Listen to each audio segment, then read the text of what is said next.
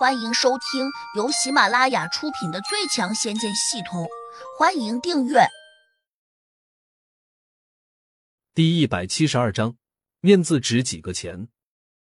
孙超有些意外，他先是愣了一下，跟着就有些得意了。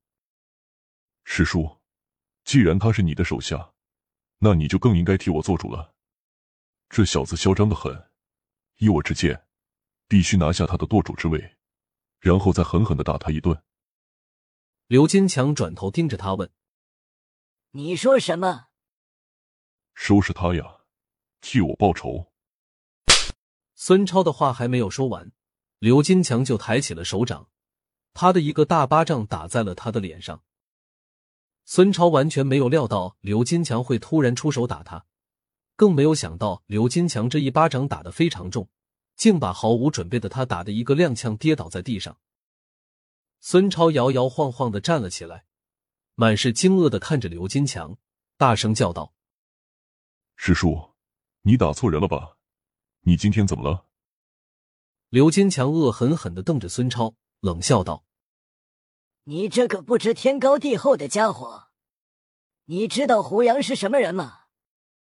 孙超抹了一下嘴角的血迹，气呼呼的说。你不是说他是你的手下吗？区区一个分舵的舵主，你竟然为了他对我下如此重手，你对得起我师傅吗？刘金强板着脸说：“就算你师傅来了，我也要打你！你这个有眼不识泰山的混蛋！”孙超听呆了，一头雾水的问：“师叔，你这话到底是什么意思？”啊？”刘金强说。这些日子，你可能也听说过，滨海市发生了一些大事情，在短短的几天内，突然死掉了两个厉害的地灵高手。孙超，我问你，你知道是什么人把他们干掉了吗？孙超微微一愣，我听说是一个神奇的少年。他的话刚说到这里，突然就停住了话茬，眼里露出了惊诧的神色，跟着他就叫了起来。莫非这个神奇少年就是胡杨？你这个糊涂蛋，终于开窍了！刘金强骂道。孙超很会来事，他马上走到胡杨的跟前，扑通一下就跪了下去，还伸手给了自己一个大耳光。胡杨，我真是糊涂啊，竟差点在你这只老虎的身上拔毛，你就原谅我这一回吧。我以后再也不敢找你的麻烦了。胡杨冷冷的看着他说：“你只需要回答我一个问题，我便放过你。”什么问题？你说，只要我知道的，我知无不言，言无不尽。孙超站了起来，连忙说道：“今天你为什么要叫我到这里来？”这，孙超有点犹豫。你如果不肯说，那就别怪我不客气了。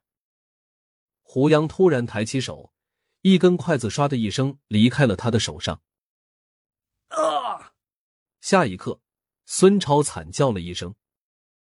场中众人都有些吃惊的看见，孙超右边那只耳朵竟被打出了一个血洞。好狠，一点也不给老夫面子。刘金强有些生气，却不敢发作。只能小声的嘀咕了一句。陈雪飞低声说：“老大，他已经很给你面子了。如果不是你在这里，恐怕孙老大早就被他打断手脚了。”刘金强脸上露出了一个无奈的笑容，他只能眼睁睁的看着孙超被打。毕竟胡杨这种高手，连六级的地灵都敢轻易除掉，又岂会在乎一个孙超？想到这里。他赶紧冲孙超喝道：“你要是不想死的话，就赶紧说实话。”孙超委屈的捂着耳朵说：“师叔，我要是说了实话，恐怕我还是活不了啊！叫我办事的人，可不是我能够惹得起的。他要是知道我出卖了他，恐怕不会让我见到明天的太阳。”刘金强一听，顿时皱起了眉头。转身便用商量的口吻对胡杨说：“胡兄弟，你能不能看我的面子，暂时放过孙超？胡杨冷着脸说：“我又不认识你。再说了，你的面子值几个钱？”这句话犹如一巴掌，狠狠的打在了刘金强的脸上，他差点鼻子都给气歪了，但还只能忍着不敢发作。毕竟他的功力比起胡杨来还差了不少。再说了，刘金强从来不打没有准备的仗。他咬了咬牙，瞪着孙超说：“你要是不老实交代，我现在就杀了你。”孙超再次呆住，他简直无法理解：堂堂青龙帮的帮主，从来不可一世的刘金强，今天竟然在胡杨面前忍气吞声。师叔，我告诉你。说着，孙超凑到刘金强的耳边，小声说：“是胡二爷叫我这样做的，他还叫我把胡杨带到他那里去。”刘金强有些惊讶，跟着他就脸色大变。孙超，你给我说这些没用的话做什么？你直接告诉胡兄弟，什么胡大爷、胡二爷的，我不懂。孙超嗫嚅道：“在这京都，除了他，谁敢称自己是胡二爷？”突然，院子里面传出一声闷响，孙超的额头上竟被打出了一个血洞。他翻着白眼，扑通一声倒在了地上，红红白白的东西从那个洞里面流了出来。胡杨眼神一冷，转头就看向了声音最初传来的方向。远处有一栋大楼，足足有五十层高，全是玻璃窗户。即便用神识扫过去，也无法在短时间内看出来是哪一个窗户开的枪。那栋大楼距离这边大概有两公里。不用说，打中孙超的那颗子弹，是从一把狙击枪里面发出来的。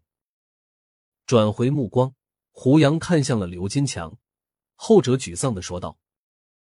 有些人真不是我们能够惹得起的，胡兄弟，你可得小心啊！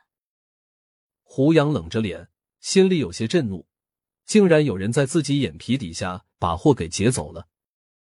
可惜他的神识还无法清楚的把两公里外的所有情形看清楚。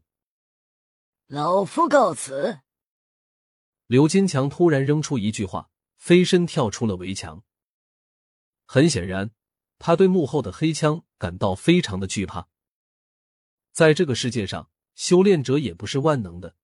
第一，可能你不知道后面还有多少比你厉害的修炼中人；其次，普通的帮派算不上什么强大的实力。本集已播讲完毕，请订阅专辑，下集精彩继续。